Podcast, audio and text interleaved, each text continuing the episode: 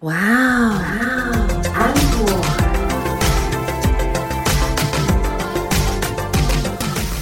大家好，欢迎收听哇哦安可我是 Echo。我是安妮塔，因为我的名字跟那个片头有点像，我们片头其实是要卷舌加一点喉咙音，叫做安库。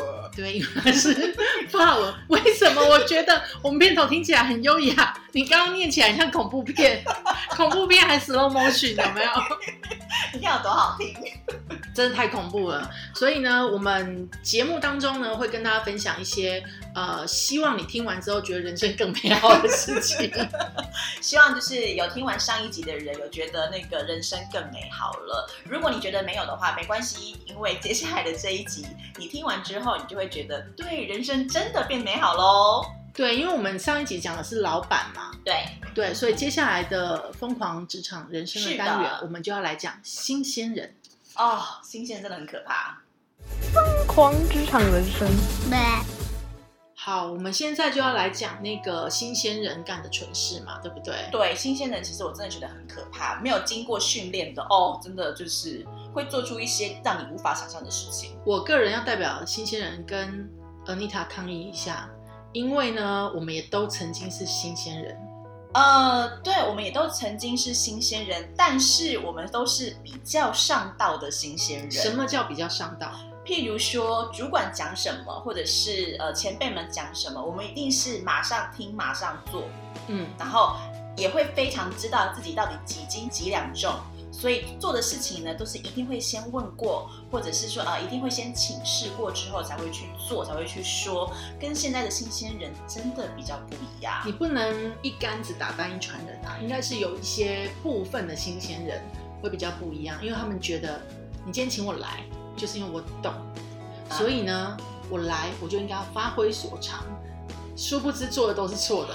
哦，这种新鲜真的很可怕。但我真的觉得啊，奉劝各位新鲜人们，就是不管你是不是真的很厉害，请你到了一个新的职场之后啊，你先观察职场环境跟同事们的习性吧。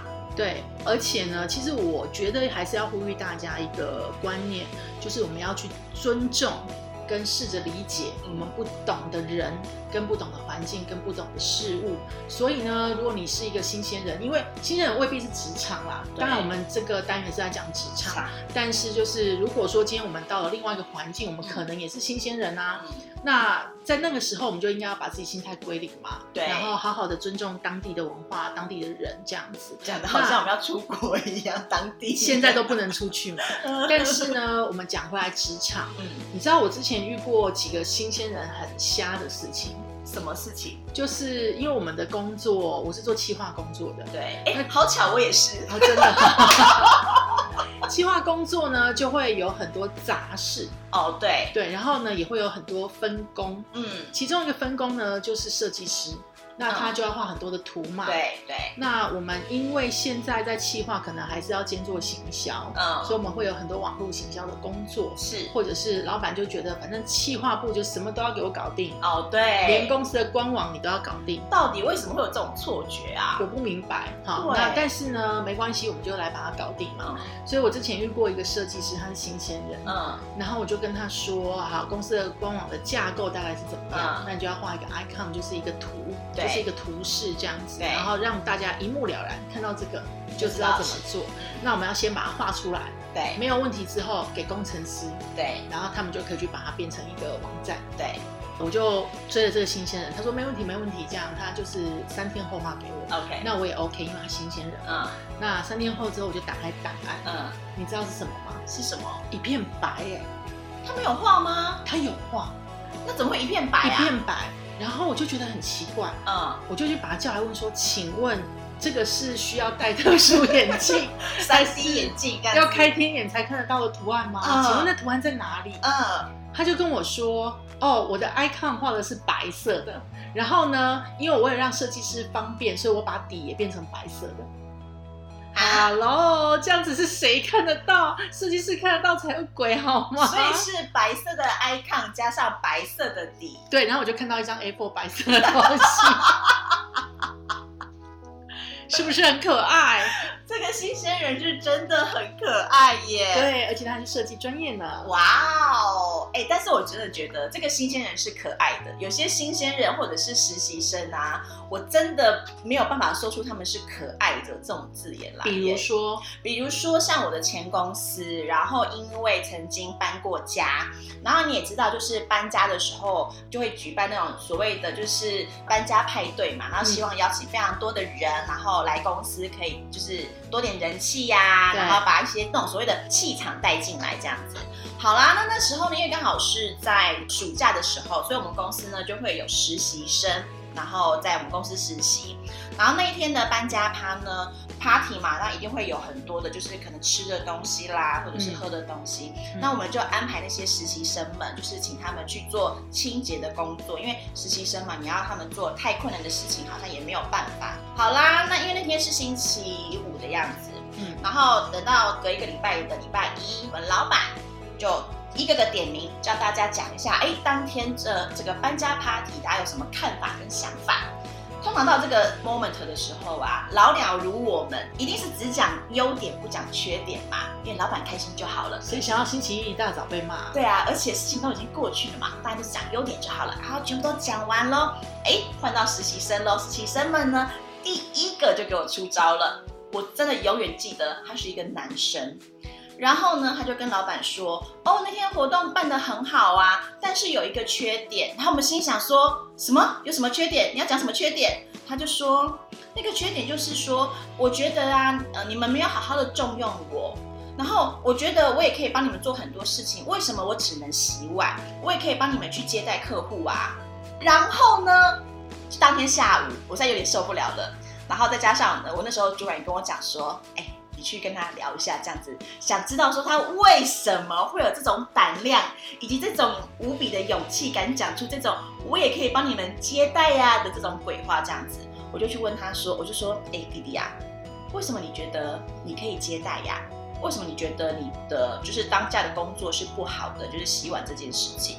他就说。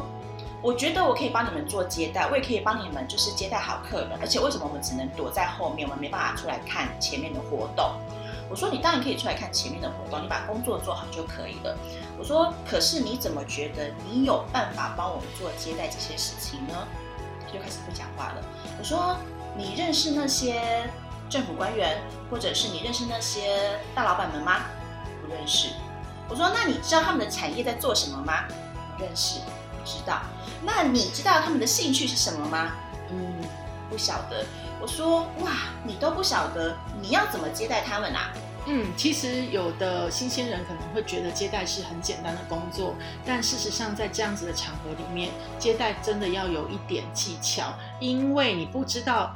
今天公司邀请来的这一号人物，他跟老板的渊源是什么？是，他跟公司的商业的往来是什么？对，所以你有很有可能是没有办法去抓好那个尺度跟维度，然后就有可能得罪客人。对啊，而且那一天是一个应该要宾主尽欢的场合。是的，是的，所以真的不要想说，不要用你的立场去看公司对你安排的事情，因为可能公司的。安排都是有考量的，那当然这个考量有可能就是他要整你，也有这种机会啦。对，就是还是请大家就是说，哎，要想一下，就是你到底能不能，就在当你在抱怨的时候，你要先想一下，你能不能胜任这一份工作。可是老实说，我觉得他是勇敢的，哎，撇开他眼睛不是那么好，就是不够明亮，对。之外呢，他其实是勇敢的，他会去争取自己的工作。我欣赏这件事情，但是我觉得是吐槽他另外那件事情。对，但是这个比那个我之前有遇过一个新鲜人，嗯，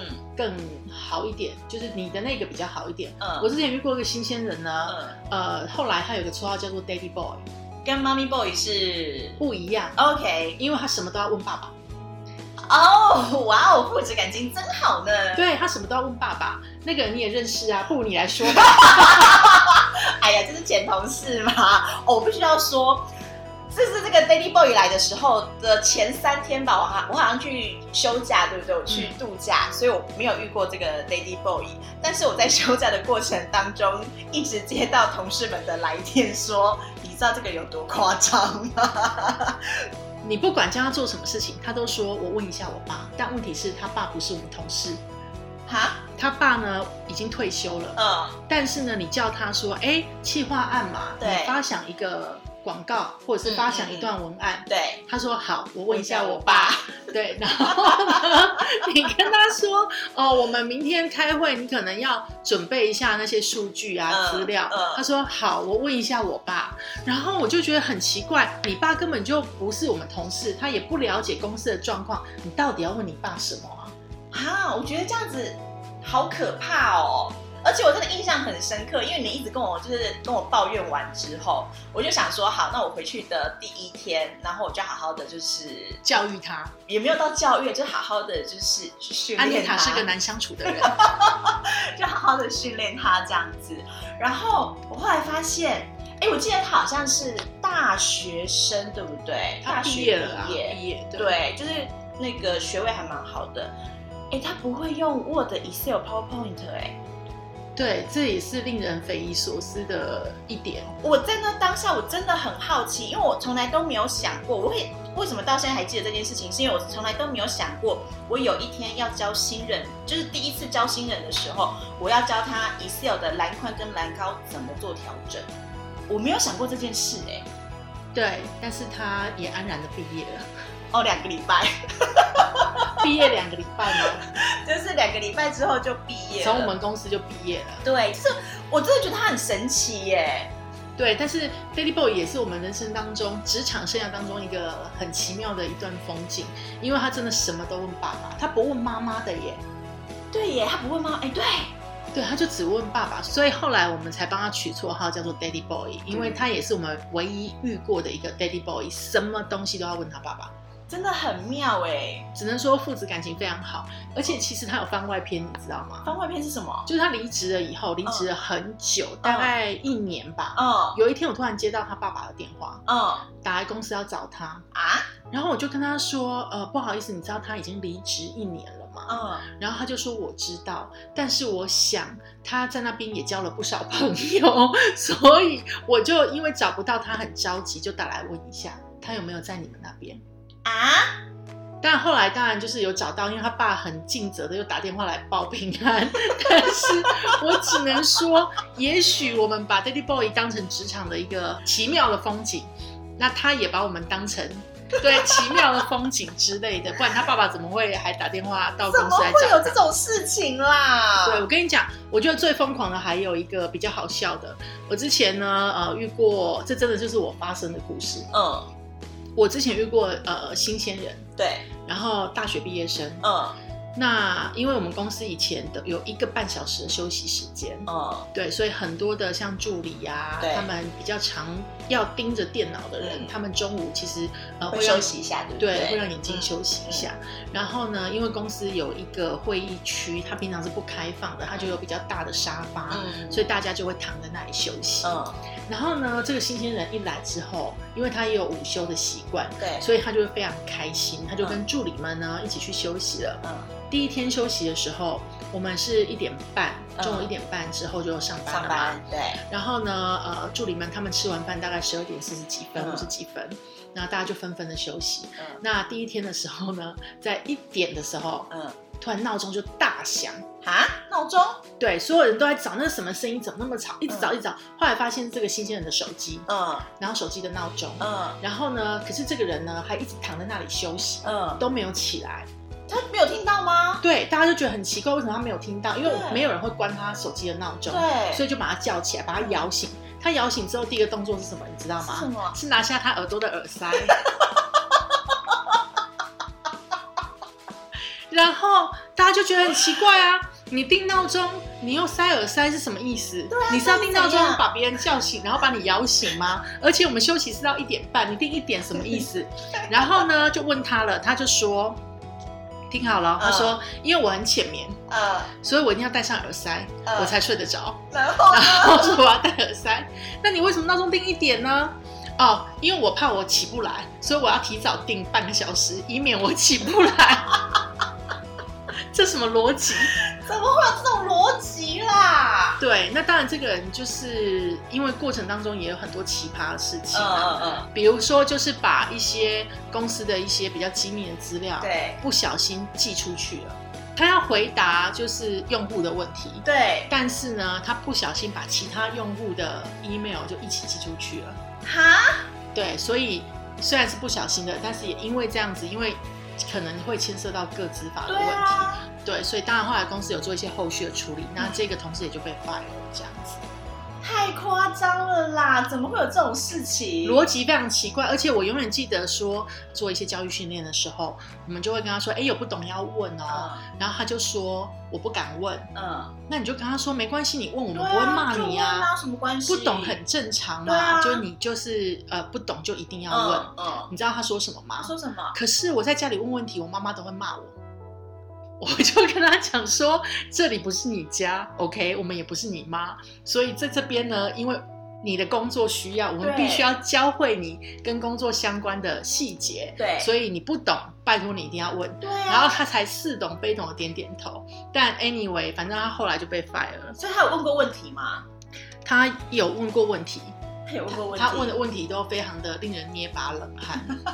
对，所以反正后来这个新鲜人就离开了嘛。但我们其实今天 Echo 跟 Anita 在这边跟大家分享，除了就是得罪广大的新鲜人之外，哇，拜托还是要听我们节目啦，谢谢。上一集得罪老板，这一集就得罪掉新鲜人。下一集就得罪同事好啦。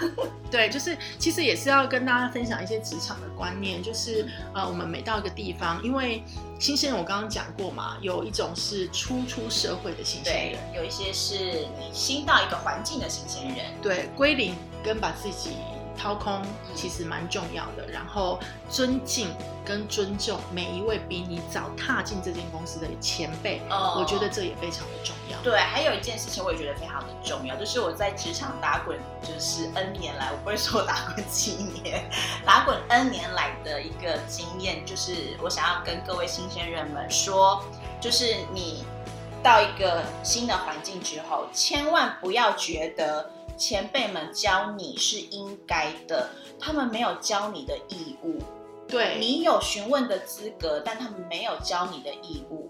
真的，你知道我以前啊，呃，我当过记者，嗯。然后呢，我刚去，我也不是要妖魔化我们媒体环境啦，嗯。但是就是我那时候就是拜托我们一个前辈教我剪接的时候，他直接拒绝我，为什么？因为他说你会写稿，嗯你会播报，嗯然后呢，你还会拍。嗯，我如果教会你剪接，那我们其他人怎么捧这个饭碗？哦，对，所以他就不教我、哎、嗯那我也没有怪他，他其实平常也很照顾我。嗯，那他可能有他的想法，对，但是事实上的确是这样，因为没有人有义务教你任何事情。因为这些事情也是前辈们或者是我们花时间学来的，而且你也没有付人家学费啊，对，对，这不是学校嘛？嗯，对啊，所以其实你要感恩跟感激每一个愿意教你的人，比如说听我们这个节目，应该也是受益良多。等一下，所以你现在是要叫，就是听众们感谢我们吗？没有没有，你们就是按赞、分享、加订阅就好了，然后记得按五颗星，然后记得强迫朋友听十遍，这样就谢谢可以了哈。，就是这样的话，就是感谢我们喽。嗯，那我们就是欢迎期待我们下一集得罪同事 的疯狂职场人生。如果你也有想要分享的，你也觉得你的职场非常荒谬，或者是你身边有这些奇奇怪怪的人啊，嗯或者是特殊的一些故事想要跟我们分享，对欢迎就私讯到我们的粉砖，我们的粉砖是 W O W，然后安可搜寻这样子就可以了，然后记得私讯我们。安全的安，可爱的可。，对，奇怪的知识增加了。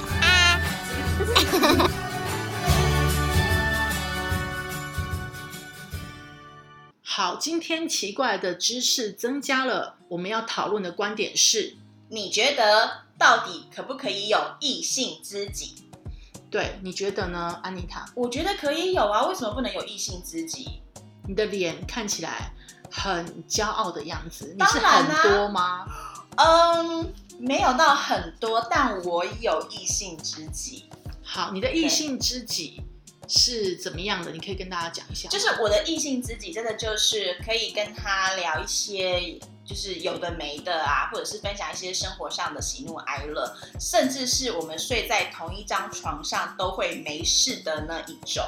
哦，那是呃像家人感情一样的初恋男友吗？呃，不是那个人。我就有很多异性知己哈，然后还叉腰。不是因为很多人啊，他的异性知己就是不一定是朋友。对，对，因为你有没有听过一句话，什么？叫做男女之间没有纯友谊？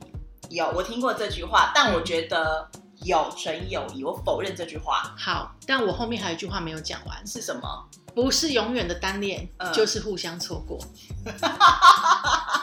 你敢说，嗯你对于你的很好的异性朋友，嗯，然后他当然也是异性恋，对然后你们之间，你没有在某一个 Moment moment 对他心动过吗？我没有。那你敢说他没有吗？对我敢说他也没有，然后我也敢说我没有。嗯，对，因为我们两个人真的就是呃一拍即合的那一种好相处。我觉得你跟任何人都很好相处啊，老实说。呃，对，但是你知道，有时候我们这种人就是不管是笑点还是就是一些接话的东西都比较奇怪，所以有的时候可以接到我们的话的人，或者是可以 get 到我们笑点的人，其实真的没有那么的多。没有，我们广大的听众都是啊。OK，谢谢各位广大的听众朋友们，谢谢你们 get 到我的笑点。现在可能也没有多少人按五星。但我们要先感谢这样子，所以我觉得在那当下，其实嗯，我我跟他是真的都没有，而且应该这样说，我也知道谁暗恋他，我也帮暗恋他的那个人去追我那个异性好友。没有啊，可是那也不一定啊。你知道有一部电影叫《One Day》OK，然后我知道。，One Day 呢有很多中文翻译，有嗯叫做一天的，嗯有叫做那个情约一天。嗯那也有叫做真爱挑日子，OK 大家有兴趣的话可以去找来看。嗯那这部片就在讲说男女主角，对，女主角其实暗恋了男主角十六年，哇哦，那中间他们也是彼此都有另一半啊 OK，嗯有男女朋友啊，嗯然后也会彼此分享感情啊对，可是怎么样都走不到一块。嗯，那为什么叫 one day 呢？就是他们终于在一起了嗯的那一天的隔天，嗯然后女主角就被车撞死了。啊，我记得是被车撞死，反正就出意外就就过世就了这样子，，对，所以叫 one day。这什么烂结局啊？但是真的是很好看的一部片，大家有兴趣可以去看一下。就是呼吁大家要珍惜身边的人嘛。嗯那讲回来，这个蓝颜知己好了，嗯。或者是异性知己，嗯嗯，我觉得这个东西，如果你是单身，对，你要几个异性知己，真的也没有人管你。嗯对，对，而且老实说，有异性知己其实蛮好的，是很好的一件事情哎，因为男人跟女人真的活在不同的星球。对，而且真的想法啊，或者是说看法，真的都不太一样。对，嗯所以呢，你看我搭档就一定找女的，因为如果找男的，我们就吵起来了。对，所以其实就是，如果你有个异性知己的话，他也可以跟你分享一些呃男生不同的观点或看法，可能是你没有想到的。而且我觉得在感情上面呐、你是有些时候的问题，真的不要去问你的所谓的闺蜜或者是好朋友们。女生看男生跟男生看看男生，真的就是天差地别两码子事情哎。真的，但是如果你想要知道奇怪的爱情知识，可以来问我们，哦，我们都有很多。对，我们 非常多。那因为我们本身也有非常多的异性的知己的朋友嘛。对你对，刚刚说的那个可以一起睡觉，然后都没事的，没事。对，就是盖棉被纯聊天，对，或者是不盖棉被就躺着聊天聊聊就睡着了。对我也有。那你有没有觉得，其实跟他们相处，其实我觉得是一件还蛮舒服的一件事情。因为你跟蓝颜知己们，因为你不会觉得在他面前要有什么样的面具。老实说，也不用顾形象，对，对对？就是抠鼻屎之类的，也没有到这种不顾形象。但就是说，呃，在他们面前，真的好像就什么都可以讲。什么都可以讲啊，然后什么话都可以说啊。像如果说我们在一般的异性面前的话，我们可能还要顾及一下形象，说，哎，就是什么话能说，什么话不能说，然后有些语助词不能用太多。可是真的在异性好友面前呢、啊，哇塞，那个语助词可以就是夯不啷当讲了十几个字，哎。他们可能也没有把我们当女性啊。他们也没有啊，因为毕竟对还会跟我讲说，哎、你知道我今天内裤破掉吗？我说谁在乎啊？对啊，就只有那个他可能等一下要跟他约会那个人在乎。对对，对是我们都不会在乎。所以其实我觉得刚刚 Echo 讲的很好，就是如果你是呃单身的话，你可以有几个异性知己都没有关系。然后我也很赞成大家去找属于你的异性知己，但是这件事情真的还是要把握尺度，在特别是你可能有了另外一半，或者是你的异性知己有了另外一半之后。对，因为这个通常就是跟异性知己友情破裂的开始。对，所以我跟我的那个异性知己，然后在他还没结婚之前，我们都真的就什么都可以聊。然后在他结了婚之后，我就变得跟他老婆比较好了。啊，那你很聪明啊。因为这种事情不能碰，我觉得你的另外一半可以接受你有异性知己的，呃，前提是你真的要懂得划清界限。我可以同时在他跟他老婆面前大开黄腔，大讲一些有的没有的。就是他结婚之后，我再也没有私底下跟他讲过这些东西，一定是在他老婆面前。嗯，这样子就是把尺度拿捏的很好嘛。对，比如说像我有一些朋友，嗯，那他们也是这样。那可是呢，有的异性知己就真的是有目的的。哦，对。真的是有些，就是假借异性知己的名义，然后想要攻城略地这样子。对，因为我认识一个朋友，嗯，然后呢，他跟他女朋友感情非常好，嗯，那可是呢，他同时认识了其他的女孩子，嗯，然后女孩子就跟他就是所谓的异性知己，然后对他非常的好，而且我跟你说他好到什么程度，他还会买早餐送给他女朋友，嗯，就是这个女生的异性知己会买早餐，嗯，送这个他男生朋友的女朋朋友。这样子，对，那就觉得好像就是大家都跟他很好就是巴蒂巴蒂那种感觉。这对，可是有一天，嗯这个男生的女朋友嗯就发现了，嗯就是他们之间的猫腻。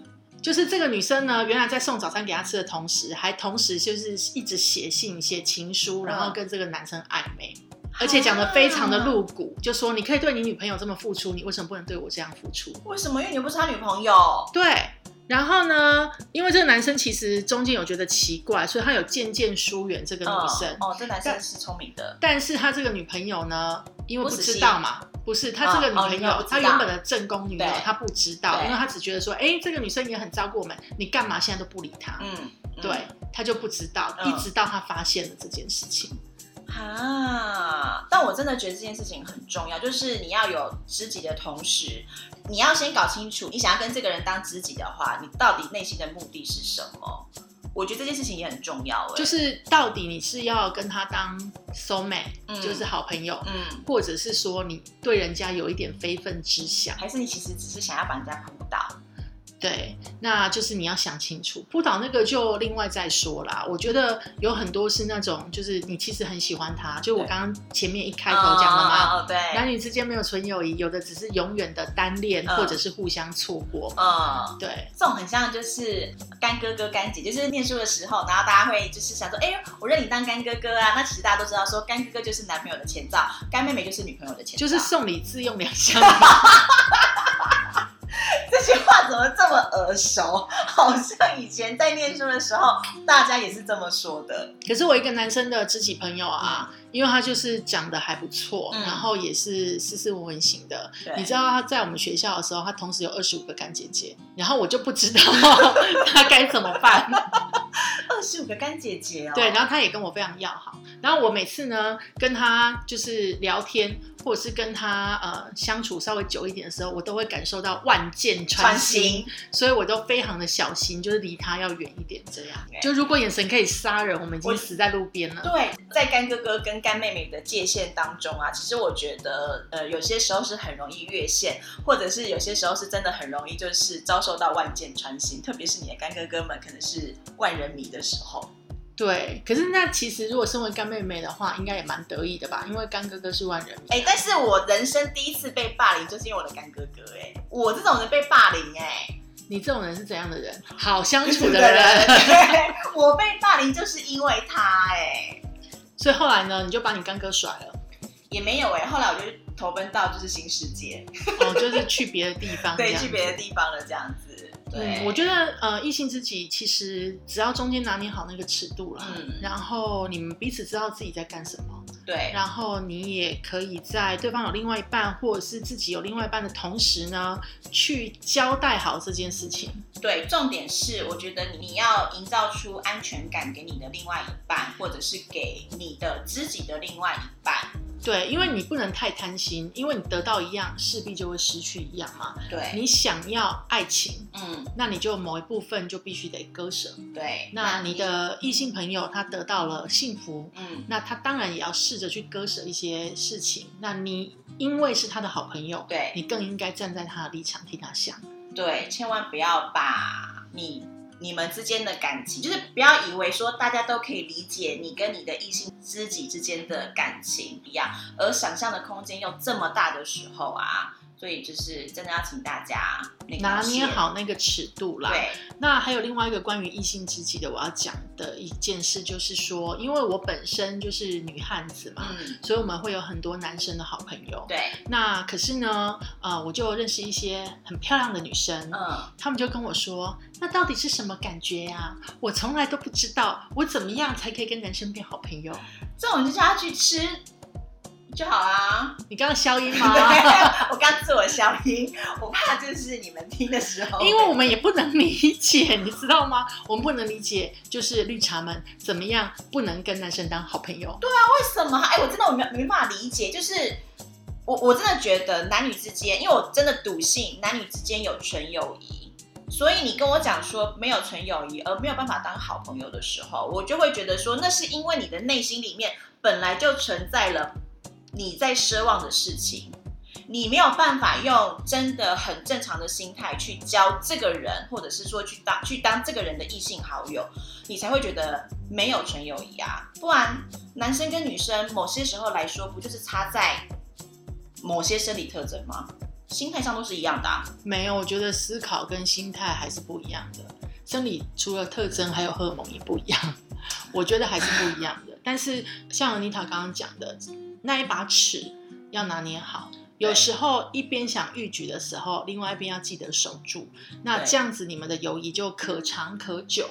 那如果说呢，对方呃想欲举的时候，然后你也没有守住，嗯，很有可能以后就是连朋友都当不成，哦那也蛮可惜的。好啦，嗯因为我就曾经跨过那条线过，我还是有嗯就是不小心失手过，然后就对啊，失去了一个好朋友，我其实觉得还蛮可惜。对，所以像那个李大人跟陈幼卿的故事，嗯他们本来是很好很好很好无话不谈的好朋友好朋友，对后来真的在一起幸福了，那就只是故事好吗？对就是不要 真的觉得每一段的异性知己好朋友也可以像这样子，不可我觉得很难。能啊，不可能啦！他之所以会让你这么的心动，就是李大人之所以会让你这么心动，就是因为他只是故事跟偶像剧了。还有他就是永远的单恋，就是回到我们前面讲，他是永远的单恋，然然后他长得帅，这是重点，这是重点。他长得帅好吗？不然这种事情怎么可能会在现实中发生？我相信有，大概十万分之一吧，或者是百万分之一。如果你有的话，也欢迎就是来跟我们讲，然后吐槽我们这样子。你可以在 Facebook 搜寻我们的粉砖，对我们的粉砖是 W O W，哇哦，安可。对，然后在里面私讯给我们，然后你可以跟我们分享你的故事，或者是你想要我们聊的观点，或者是你想要呃表达的观点，也都可以这样子。要吐槽我们也可以，我们不一定会念啦哈。我们尽量念啦，但真的是对对，真的就是不一定这样子。对，然后我们上次有说到说，呃，二零二零年是一个很特殊的年，对，全世界的变动都非常的大，所以呢，我们要呼吁大家要珍惜身边的人，。要及时的把爱说出来，把感谢说出来。对我们节目除了会强迫你听十遍之外，记得哦要分享给朋友，让我们一起来学习这些奇怪的知识，然后也知道说，其实世界上荒谬的不是他身处的职场，还有其他的职场其实也非常的荒谬。嗯，那如果你有什么特殊的观点，再次呼吁，就是可以写信或者是私讯我们，记得按五颗星，听十遍，Facebook 分享跟按赞。今天的节目到这边啦，那 Echo 安妮塔，跟大家说再见喽，拜拜拜